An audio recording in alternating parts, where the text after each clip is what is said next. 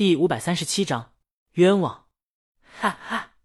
李青宁听到江阳对比痔疮手术乌龙以后，忍不住笑起来。江阳，别笑，这手术其实也挺大的。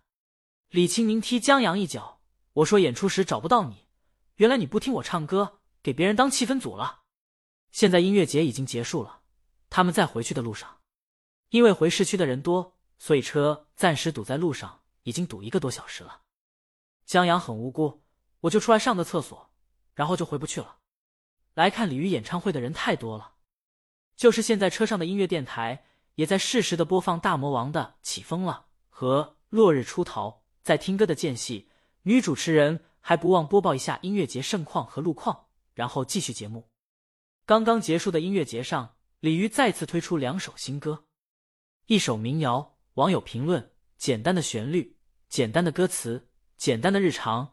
却像我们学生时代的白衬衫一样清新难忘，尤其在絮叨一天日常以后，结尾“我爱你”三个字，清清淡淡一句，却余音绕梁，让人忍不住甜甜笑起来。主持人没有这首歌的姻缘，转而放弃了《简单爱》。在一首歌结束以后，主持人继续道：“鲤鱼在民谣上的能力是毋庸置疑的，但在这次音乐节上，最令人惊喜的，则是鲤鱼继一鸣先生后，又推出更摇滚的歌。”一九零零，许多观众在推推和我们公众号留言，对音乐节最念念不忘的就是这首歌。有网友说，这首歌简直把音乐节炸了，炸的人外焦里嫩，现场听的人全挺嗨了，灵魂跟着大魔王电吉他飞升，跳水跟下饺子一样，是他见过最气氛最浓厚的一次音乐节。还有网友说，这首歌最后的尾奏是他迄今为止听过最强的电吉他尾奏，让人听着。电流从尾巴骨直窜脑门，还有的网友激动的留言：“鲤鱼弹电吉他的样子太帅了，我一个狗粮党都被掰成姜黑了。”电台主持人笑了笑，网上对这首歌也议论纷纷，许多人都说这首歌还是写给鲤鱼老公的。本来是撒狗粮，却让狗粮党成了老公黑粉，足见鲤鱼的英姿。错过现场的人恐怕要欲哭无泪了，主持人也是之一。不过自鲤鱼复出以后，狗粮发了不少，关于摇滚的狗粮也不少。接下来我们将要收听的是在鲤鱼的专辑 MV《独自等待》中推出的摇滚《我要飞》。李青宁和江阳听着歌，李青宁唱了差不多一个多小时，现在已经不想开口了。他把腿翘在江阳身上，让江阳帮他揉揉。江阳还是很乐意代劳的，尤其在那丧心病狂的大姐问出那话后，江阳就更乐意了。这腿是他的。大姐休想惦记！车堵得厉害，半天没走两步。电台已经放完，我要飞了。主持人继续。作为这几首歌的主人公，大家或许以为他一定很感动，在台下热泪盈眶吧。反正是主持人的话，现在一定大为感动。然而，现在音乐节话题下最火一段视频是在全场观众跟着李玉一起唱《一鸣先生》时，一鸣先生举着手机播放着《半糖戒指》。正帮一对情侣求婚，记得李鱼在某次采访中曾说：“有时候你一时不注意，他或许就会办件出乎你预料的事。”现在我们都信了。主持人放了一段笑声，为电台节目增加氛围。看得出来，喜欢发刀的一名先生在生活中其实是一个挺温暖的人。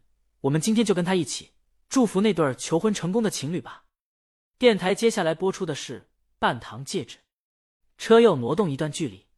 在江阳和李清明到家的时候，时间已经在三个小时后了。他们回的艰难，小英他们在公园又露营一晚。回京都的时候就顺畅多了。他和一起来的宿舍姐妹回了市区，各自去见了自己的朋友。然后下午三点左右，几个人在车站集合，一起回学校。倒也不是他们不想多待几天，实在是为了看大魔王。他们零花钱全花在买票上了，所以他们回去的时候坐的不是高铁。而是普通火车的卧铺。上次在高铁上看书哭了，小英用的是脚臭熏哭的理由。现在，小英心想，这次十有八九要真被熏了，但一切都是值得的。大魔王的演出真的就得看现场，只有现场看，才能领略大魔王的惊艳和魅力。鲤鱼往那儿一站，看着就赏心悦目，更不用说歌了。这次音乐节。绝对是小英去过的最有纪念意义，也是最过瘾的音乐节，以至于他们上了火车以后，还对音乐节津津乐道，其中最活跃的当属小英。他曾答应一位鲤鱼，把大魔王演出拍下来传上去。他说到做到。然后，因为他拍的最全，很多鲤鱼都来看视频。他的视频得到了很多称赞大魔王的评论。小英看得津津有味，还不忘分享给同藏的舍友听，大家一起回味昨天的盛况。直到一个坐在下铺的舍友拿出一本书，哎，姐妹们，看看这是什么书？小英探头看，长夜难明，这不就书吗？舍友让他再看看作者的名字。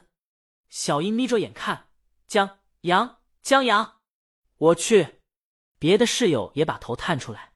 自从小英广发杂志，让他们看了《献给阿尔吉农花束》以后，他们一宿舍的江黑。查理太惨了。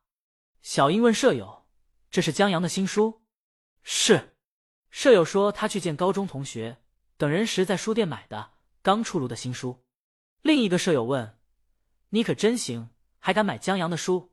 你不怕被刀啊？”“还行吧。”买书的舍友觉得。刀归刀，看完了骂归骂，但他就是忍不住，就好这一口刀的。他把江阳的许多广告都看了，看得贼上瘾。小英说：“你没救了，因为看了音乐节只有买一本书的钱，所以舍友抱歉一声后自己先捧读。”小英理解，他们也都囊中羞涩了。小英继续回去看他的评论，然后小英，小英，舍友站起来。探头看上铺的他，你冤枉江阳了。小英莫名其妙，我怎么冤枉他了？就你拍的那个视频，当初江阳过安检被检查出骷髅这事儿的视频，就是小英拍的。舍友告诉他，那是江阳在寻找灵感，看到没有？他拿着书，这书上跟你拍的视频如出一辙。刚开始也是一个人提着一个行李箱去过安检，行李箱装着一个人的尸体。啊？小英瞅去，他把自己这一段写书里了。另一个舍友也加入讨论，这是推理小说。江阳的推理，众人早有所耳闻。小英，他不会把自己当大侦探了吧？够自恋的。不是，舍友已经看过第二章了，说出来你可能不信。行李箱的尸体，他叫。舍友停了一下，已经足够给小英缓冲时间了。江阳。